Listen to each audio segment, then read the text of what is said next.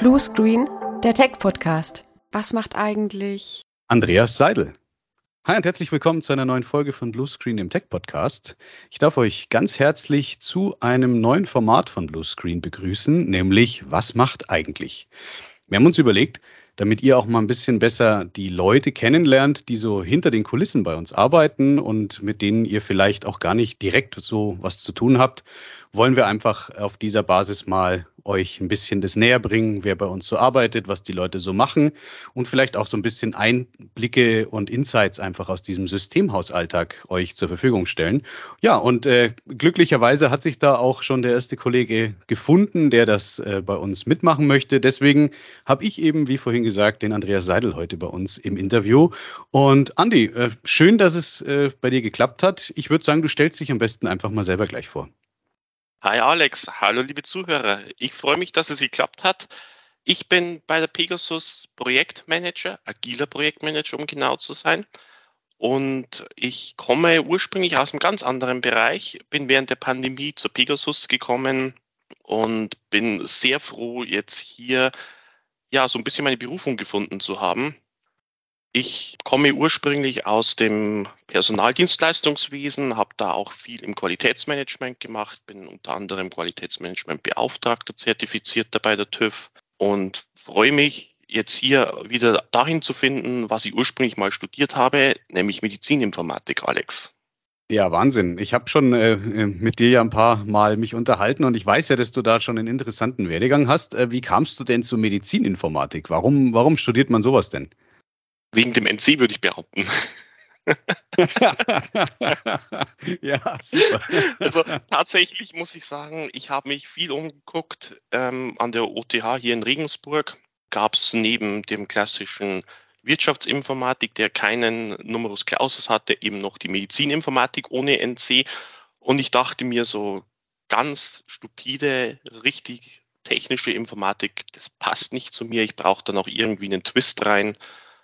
Und da hat sich die Medizininformatik einfach angeboten. Du kommst ja, wie du gerade gesagt hast, aus dem Personalbereich. Äh, was hat dich denn dann dazu bewogen, da nochmal ganz woanders hin abzubiegen, nämlich in den Bereich Projektmanagement? Weil das ist ja, äh, ich sage ich mal, das eine, da bist du halt mit Menschen unterwegs und äh, im Projektmanagement zwar auch, aber halt aus einer anderen Blickrichtung heraus. Wieso Projektmanagement?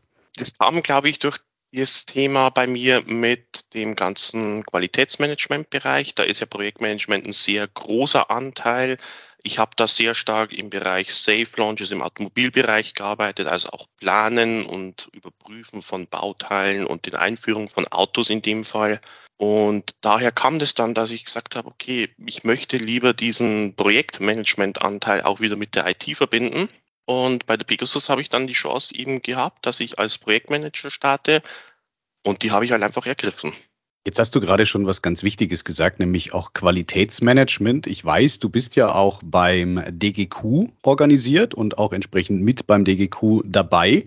Da geht es ja auch in erster Linie eben um das Thema äh, Qualität von Projekten, von, von Dingen, von Produkten und so weiter. Ähm, erzähl doch da vielleicht noch ein bisschen, was, äh, was das mit dem DGQ auf sich hat.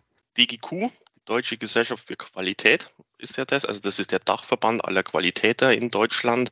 Die sitzen unter anderem in den Normengremien, also ISO 9001, ITC, da sitzt die DGQ eben drin mit Vertretern, wenn da die neuen Normen gemacht werden. Und ich bin im Führungs- und Leitungskreis für die DGQ Youngsters. Das ist extra ein Format, das gegründet wurde für junge Qualitätsleute bis, ich sage jetzt mal 35, um einfach von diesem altgebackenen Qualitätsgedanken wegzukommen und auch mal Qualität neu zu denken. Macht super viel Spaß. Und da treffen wir uns regelmäßig. Du, Alex, hattest ja auch schon mal ein Treffen mit uns, wo wir uns über IT-Security unterhalten haben. Und da ist es halt wirklich so, wir denken Qualität an vielen Stellen neu und anders. Ja, jetzt passt das natürlich perfekt zum Thema Projektmanagement, weil da geht es ja auch in erster Linie um Qualität. Jetzt weiß ich ja aus der Erfahrung heraus in Projekten, wenn wir über das Thema Projektmanagement sprechen, dann bist du ja mittlerweile auch ein Posten, der auf einem Angebot erscheint. Also du im übertragenen Sinne das Thema Projektmanagement. Jetzt haben wir immer wieder mal auch Gespräche mit Kunden, die dann sagen, ja, aber wieso brauche ich denn bei einem Projekt von 100 Stunden Umfang, da ist dann verschiedene Dienstleistungen dabei und so weiter und so fort, denn noch extra einen Projektmanager. Habt ihr denn euren Laden nicht im Griff, so dass ich quasi als Auftraggeber mich einfach darauf verlasse? Ich sage, ich möchte das bis zum 24.12. fertig haben, das Projekt, und ihr macht das dann einfach. Wieso ist Projektmanagement nicht nur bei uns mittlerweile so ein wichtiges Thema geworden?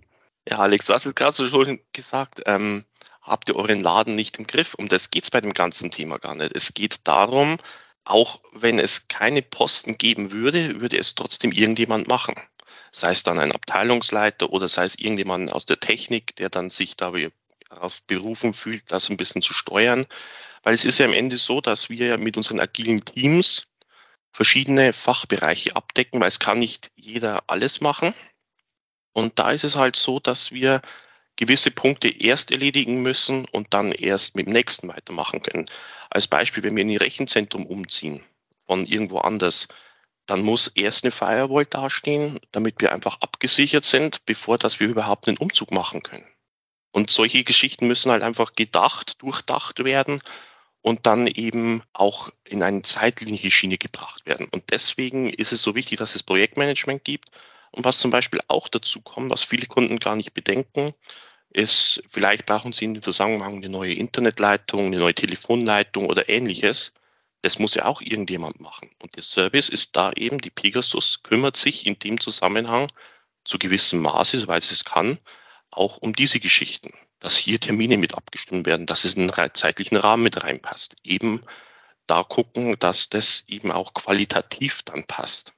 Das heißt, du bist so eine Art Business Adapter, Business Vermittler zwischen den einzelnen Gewerken bei der Pegasus, aber auch den Gewerken beim Kunden, zum Beispiel die Administration oder halt auch zusätzliche Lieferanten, wie zum Beispiel eine Telekom, wenn es um den Internetanschluss geht und so weiter. Und du vermittelst quasi zwischen diesen ganzen verschiedenen Teams, die halt Dinge tun, in einer Reihenfolge, damit dann am Ende das Ganze funktioniert, idealerweise zum geplanten Zeitpunkt, wann wir den entsprechend mit dem Kunden abgestimmt haben und sorgst quasi dafür, dass halt auch der Kunde informiert bleibt. Äh, bist du denn dann auch Schnittstelle, wenn es dann zum Beispiel mal nicht so nach Plan läuft? Weil das kommt ja immer wieder mal vor, aus Gründen wie auch immer. Sei es jetzt gerade aktueller Chipmangel, das heißt, Dinge können nicht geliefert werden ein Mitarbeiter fällt aus, beim Kunden fällt ein Mitarbeiter aus. Das haben wir ja nur auch schon ein paar Mal erlebt, dass dann äh, Leute die Firma verlassen. Das heißt, haben wir auf einmal einen Projektstopp vielleicht sogar. Ähm, das ist aber auch ein Teil deiner Aufgabe, richtig? Das ist tatsächlich so. Ich kümmere mich dann auch um solche Geschichten und versuche dann mit unseren Teams gemeinsam Lösungen zu erarbeiten. Ich denke nicht in Problemen, sondern Lösungen, sage ich immer so schön. Okay.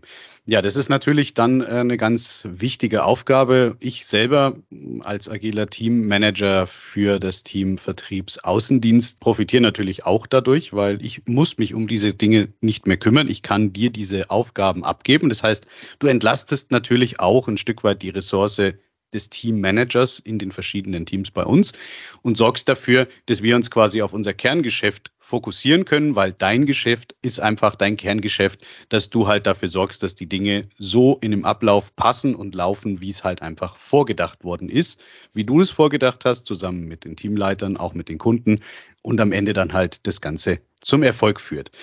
Was gibt es denn da so für Herausforderungen, neben dem, was wir jetzt gerade schon gehört haben? Mitarbeiter verlässt die Firma, Sachen sind nicht lieferbar. Welche Herausforderungen gibt es denn da sonst noch so? Einmal natürlich das in einem zeitlichen und geldlichen Rahmen zu halten. Das sage ich immer das magische Dreieck der Projektes. Und zum anderen, was wir jetzt in letzter Zeit viel feststellen mussten, sind tatsächlich wieder ein vermehrter Cyberangriff, Aktivitäten. Und da mache auch ich dann in dem Bereich ein bisschen mit den Consulting-Kollegen zusammen so ein bisschen das Projektmanagement, weil es ist unglaublich, was da alles dann notwendig ist. Dann geht es dabei los, dass sämtliche Server verschlüsselt sind, über auch nicht mal mehr aufs Backup zurückgegriffen werden kann. Dann geht es schon mal los. Erstens Datensichten, was ist noch da, was geht noch, was geht überhaupt nicht mehr, was ist das Erste, was erledigt werden muss, muss ich als erstes Telefon einrichten, muss ich erstmal gucken, funktioniert E-Mail? Und das dann zusammen mit, ich sage jetzt mal, einem panischen Kunden, weil er einfach nicht arbeiten kann, das in eine Richtung zu lenken, dass es Stück für Stück wieder funktioniert, aber halt auch sicher. Und da hatten wir jetzt in letzter Zeit zwei große Fälle, wo wir jetzt dran sind, um eben die Kunden eben abzusehen. Die sind zu uns gekommen, nachdem es passiert ist. Also die waren keine Kunden vorher, sonst will das nicht für die Pegasus sprechen. Die sind tatsächlich danach zu uns gekommen.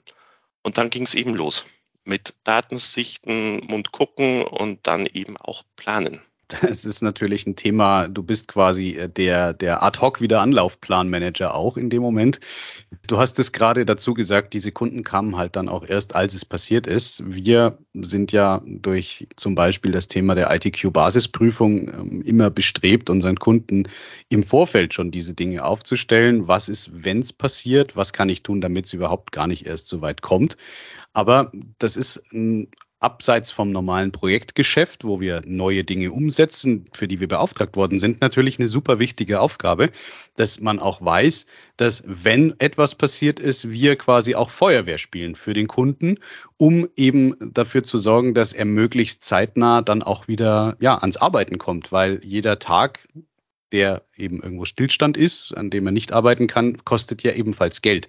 Das heißt, auch an der Stelle natürlich eine sehr wichtige Funktion und da haben wir ja auch schon ein paar Mal zusammen was gemacht. Wir orientieren uns ja immer am ähm, BSI Grundschutzkatalog, was da so entsprechend drinsteht, wie auch eben bei der ITQ Basisprüfung und Natürlich ist das aber ein ganz wichtiger Aspekt, den du gerade auch genannt hast, eben panischer Kunde. Wir müssen natürlich dann auch die Leute erstmal abholen, weil wenn die Firma steht, dann kann es natürlich passieren, dass äh, viele Leute viele Dinge auf einmal machen und am Ende haben die ganzen untereinander sich nicht abgestimmt, was dann wiederum dazu führt, dass vielleicht was vergessen wurde oder die nächste unsichere Config da ist. Und auch da bist du dann unser Counterpart oder die Schnittstelle wiederum zwischen dem Kunden und uns aus Sicht des Consultings und aus Sicht der Technik, damit wir dann da halt auch nichts vergessen und am Ende, wenn dann wieder alles läuft, auch die Möglichkeit besteht, Revue passieren zu lassen. Ich möchte noch kurz zwei Sachen ergänzen. Da ist es natürlich so, durch meine Personaldienstleistungserfahrung kann ich natürlich mit Menschen sehr gut, da sind wir zu dem Punkt gekommen, Personal, haben wir am Anfang ja gesprochen gehabt, das ist ganz was anderes wie Projektmanagement. So viel Unterschied ist da gar nicht, wie man jetzt sieht. Und das andere, was ich noch ansprechen wollte, wir haben es relativ oft ja schon zusammen erlebt, dass Kunden sich überlegen, ob es denn zum Beispiel ein Immutable Storage, ob es das überhaupt wert ist, geldtechnisch. Und da muss ich dann jedes Mal dazu sagen, rechnen Sie doch mal durch, was Sie ein Tag kosten würde. Rechnen Sie die Gehälter, rechnen Sie den Produktionsausfall und dann sagen Sie mir, nach wie vielen Tagen sich das rentiert hat. Und da sind wir dann schon wieder an dem Punkt, vorweg arbeiten, eben zum Beispiel in unserer ITQ-Prüfung. Und dann eben, wenn es dann doch mal passiert, geht es darum, dieses Headless Chicken Syndrom zu verhindern. Ja, das Headless Chicken Syndrom ist äh, ein ganz schlechter Berater an der Stelle. Diese ganze Thematik hatte ich ja vor Jahren auch schon mal bei mir in meinem persönlichen Blog zusammengefasst. Ich kann den gerne auch in die Shownotes nochmal verlinken, den Artikel. Das Thema, wie sage ich es meinem Chef, ja, das ist natürlich gerade aus Sicht der Admins immer ein ganz schwieriges, diffiziles Thema. Auf der einen Seite wissen viele Administratoren oder IT-Verantwortliche, was denn eigentlich für Probleme in der Firma existieren. Zum Beispiel, es gibt keine USV. So, jetzt kann ich sagen, okay, ich habe keine USV, das heißt, wenn der Strom wegfällt, ja, dann ist halt alles aus. So, ich kann also nicht arbeiten. Demgegenüber, wenn man dann hingeht und sagt, lieber Geschäftsführer, ich hätte gerne eine USV mit einer Stützzeit von x Stunden, dann heißt es, ja, was kostet das? Ja, das kostet so und so viel. Hm, nee, das ist mir zu teuer, weil der Strom ist ja immer da, der funktioniert ja. Und aus der Erfahrung der letzten Jahre heraus könnte man jetzt auch sagen, ja, das stimmt. Der Strom funktioniert eigentlich, zumindest in Deutschland, die meiste Zeit. Aber es kann natürlich ja sein, durch viele Dinge, durch Energiekrise, durch ähm, vielleicht auch bewusste, mutwillige Beschädigung von Energiezulieferern und, und, und, und, und, dass das halt sich irgendwann auf einmal ändert. Und dann habe ich halt oft das böse Erwachen. Aber der Admin, der hat es irgendwann mal dem Chef auf dem Flur oder in der Konferenz gesagt. Wichtig ist, für mich aus Sicht des BSIs, wo ist es denn dokumentiert, dieses Risiko? Wir müssen heute uns alle immer auch ein Stück weit damit beschäftigen, dass man sich halt auch selber absichert als Verantwortlicher für einen Bereich und die Probleme und Schwachstellen, die da sind, so kommuniziert und dokumentiert, dass man im Zweifelsfall, wenn es dann passiert, auch im besten Fall die Schublade aufmacht, ein Papierdokument hat, weil die IT steht gerade. Das heißt, wenn die Diskussion gleich am Anfang geführt wird, ja, warum habe ich denn das nicht vorher schon gemacht oder gewusst, kann ich sagen, hey, ich habe doch damals am so und so vielten gesagt, wir benötigen das und die Entscheidung war, nö, machen wir nicht, brauchen wir nicht. Das heißt, auch die Entscheidungsdokumentation ist natürlich ein ganz wichtiger Aspekt dabei. Und die Milchmädchenrechnung, die ich dann gerne aufstelle, die geht ähnlich wie das, was du gerade gesagt hast, weil ich gehe einfach auf den Umsatz. Ja? Nimm dir die Bilanz vom letzten Jahr, guck mal, was habt ihr denn Jahresumsatz gehabt? Jetzt mal ganz unabhängig von Ge Löhnen, Gehältern, sonstigen Kosten, Bereitstellungskosten, Deckungsbeitragsrechnung. Völlig wurscht, weil das sind Sachen, die die IT-Administratoren häufig auch gar nicht so richtig greifen können. Geh einfach mal nur auf den Umsatz. Und dann teilst du das, wenn ihr rund um die Uhr arbeitet, liebe Firma, durch 365 oder ansonsten, wenn ihr am Wochenende nicht arbeitet, durch 220.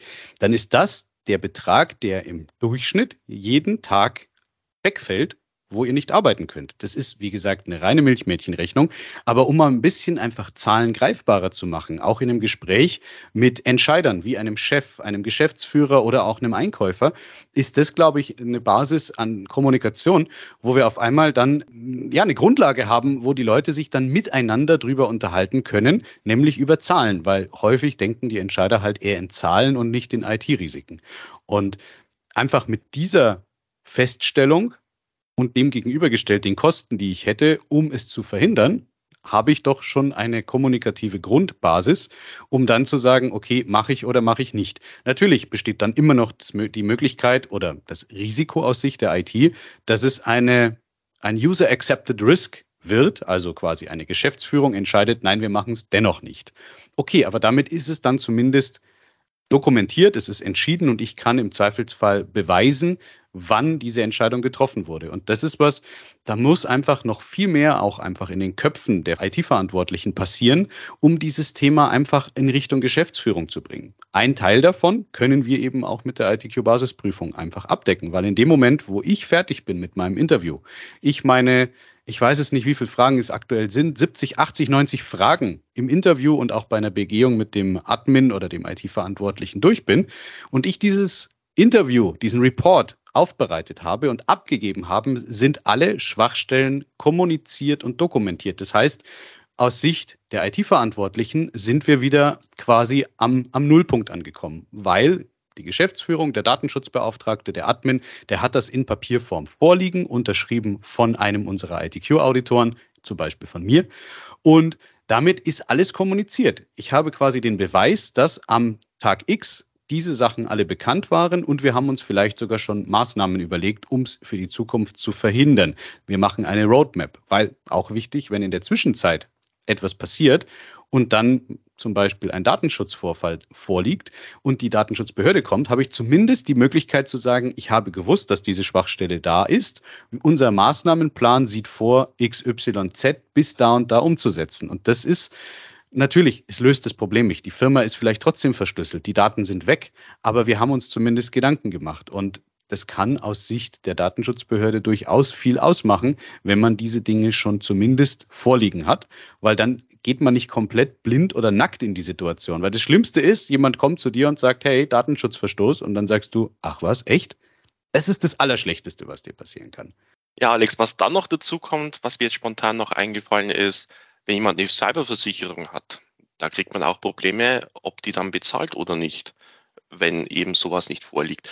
Und nochmal auf die QM zurückzukommen, die ISO 9001 mit der Novellierung von 2015, also in der aktuellen Version, hat mittlerweile auch im Kapitel 8, wenn ich mich gerade nicht täusche, das ganze Thema Chancen und Risiken mit aufgenommen. Du musst jedes Mal, wenn du etwas an deinen Prozessen änderst, die QM-relevant sind, also praktisch auch IT-Prozesse, immer mit überlegen, welche Chancen und Risiken gibt es. Und du merkst es, ich komme aus der QM-Schiene, das ist für mich immer so ein QM-Totschlagargument, mit dem dann auch viel nochmal aus dem Qualitätsmanagement dazukommen kann und mit einwirken kann. Nicht nur die IT-Verantwortlichen, sondern auch noch die andere Richtung. Unterm Strich ist es heute IT zu betreiben, IT-Admin zu sein, wesentlich mehr als äh, vor zehn Jahren. Da hast du halt Server zur Verfügung gestellt und Storage und Netze und Dinge halt, damit die Leute arbeiten können. Aber du hast so viel einfach durch die Datenschutzgrundverordnung und die ganzen anderen Dinge und Standards, die einfach jedes Unternehmen in Deutschland betreffen. So viele Dinge, um die du dich eigentlich zusätzlich kümmern musst. Du hast gerade richtig gesagt, Cyber-Security-Versicherung, auch das ein ganz wichtiges Thema, dass es halt einfach, ja, mittlerweile die, die Position, der Job des IT-Leiters oder des IT-Verantwortlichen äh, durchaus wesentlich komplexer geworden ist.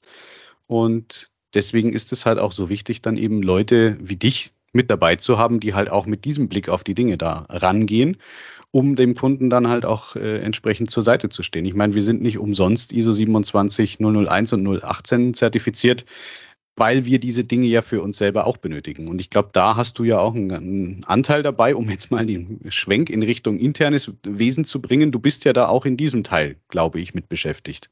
Genau, wie du sagst, ich bin nicht nur für unsere Kunden Projektmanager, sondern ich kümmere mich auch intern um ein paar Geschichten. Durch das, dass ich eben aus dem QM-Bereich komme, bin ich da gerne Anlaufstelle, um eben mal ein paar Changes eben durchzuführen und zu begleiten. Und auch bei größeren Einführungen helfe ich dann immer gerne mit. Ein Thema ist zum Beispiel, wo ich mich jetzt viel beschäftige mit unserem Partner, der Eviatec, dass hier die Prozesse einfach noch synchroner werden, wie sie aktuell schon sind, dass wir auch da noch effizienter werden. Es ist so ein großes internes Projekt von mir aktuell.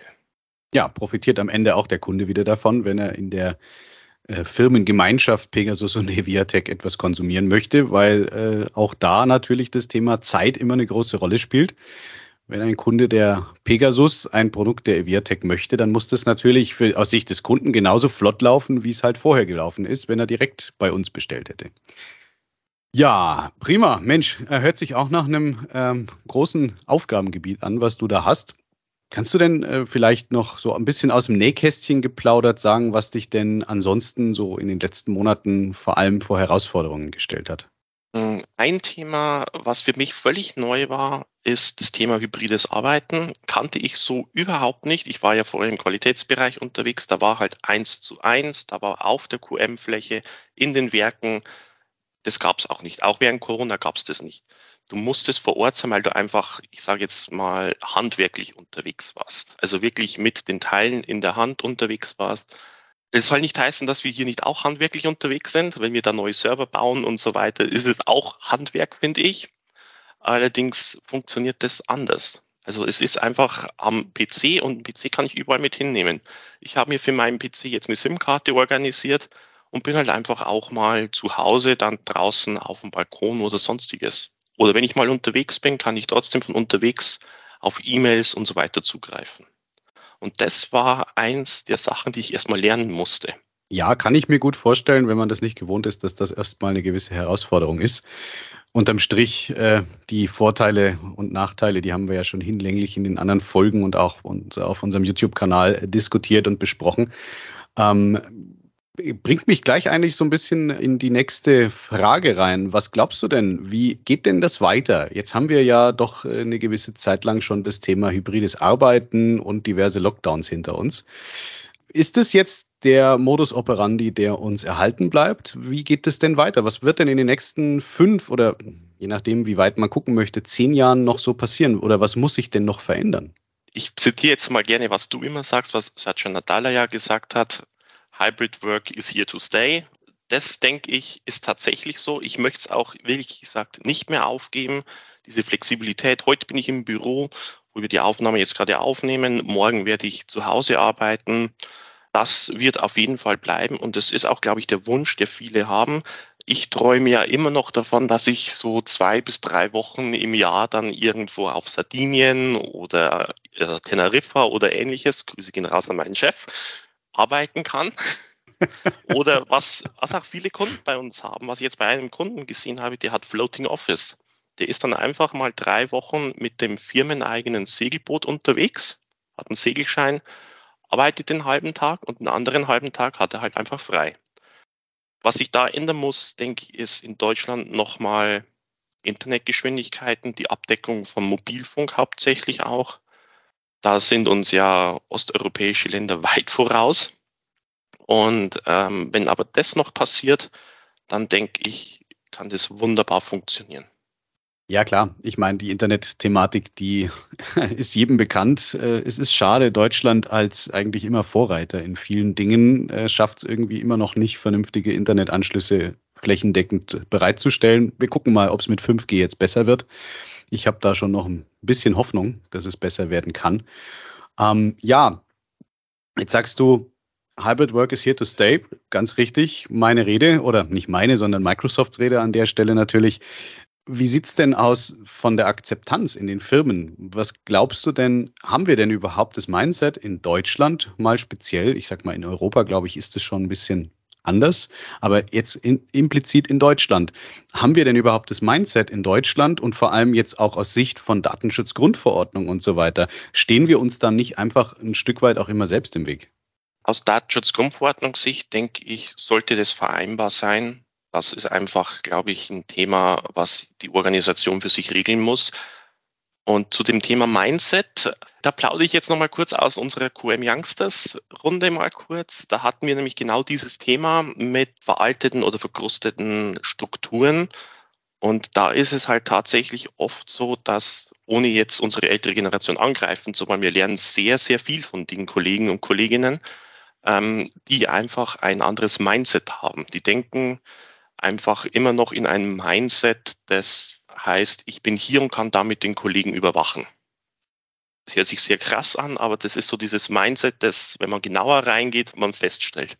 Das ist bei neueren, jüngeren Generationen nicht mehr so, weil die sind einfach auch mit Handys, mit Laptops, mit den ganzen Sachen aufgewachsen. Die sind digital native, sagt man ja so schön. Und ich denke, da wird sich noch viel tun und da muss noch in vielen Vorständen Überzeugungsarbeit geleistet werden. Aber es funktioniert, es läuft. Also das stelle ich immer wieder auch im QM-Bereich fest, es läuft. Und da brauchen wir eben diese jungen Wilden, die das machen. Und da auch mein Anruf an alle, macht's das ruhig.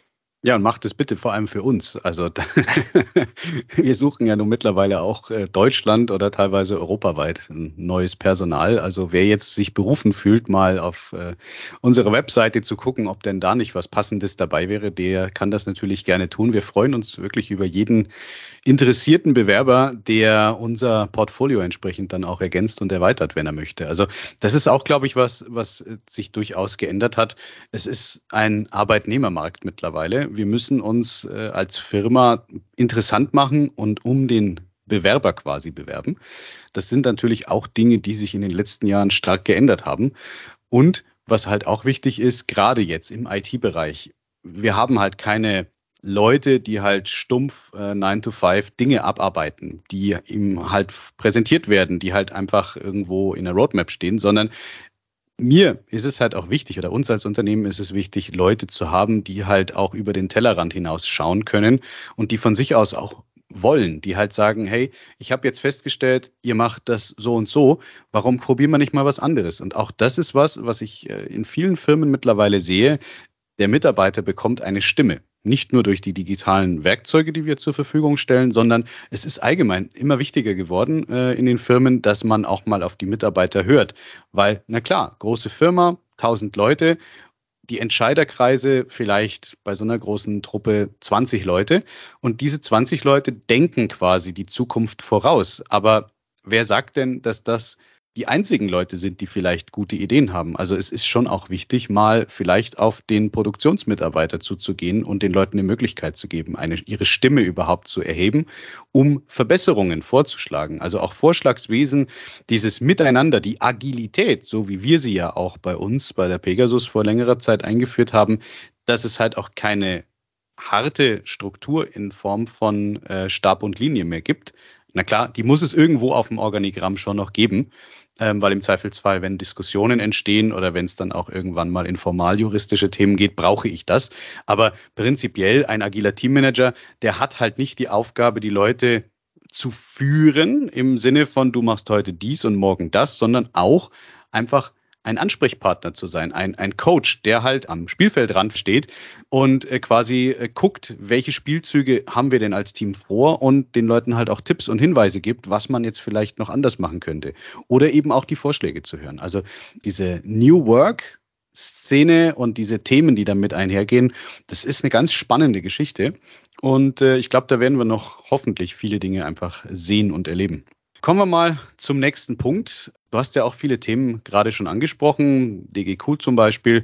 Wie bleibst du denn für dich selber up to date? Wie informierst du dich? Wie bildest du dich weiter? Und wie äh, kommst du denn zu den Informationen, die du so brauchst?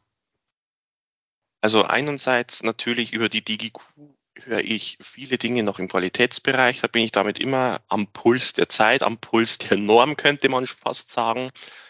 Da nehme ich viele Sachen mit, die ich dann mit transferiere ins Projektmanagement. Und im IT-Bereich ist es tatsächlich die klassischen einschlägigen Foren, YouTube ab und zu, da gibt es auch sehr gute Videos. Und das, was unser Alex halt auch gerne mal aufnimmt mit seinen Snack-Sessions, die sind natürlich auch auf YouTube und die sind auch regelmäßig bei mir auf der Speisekarte mit drauf. Ja, das freut mich natürlich. Also auch wer die Kanäle noch nicht kennt, einfach nachher in die Show Notes gucken. Da sind die dann natürlich verlinkt.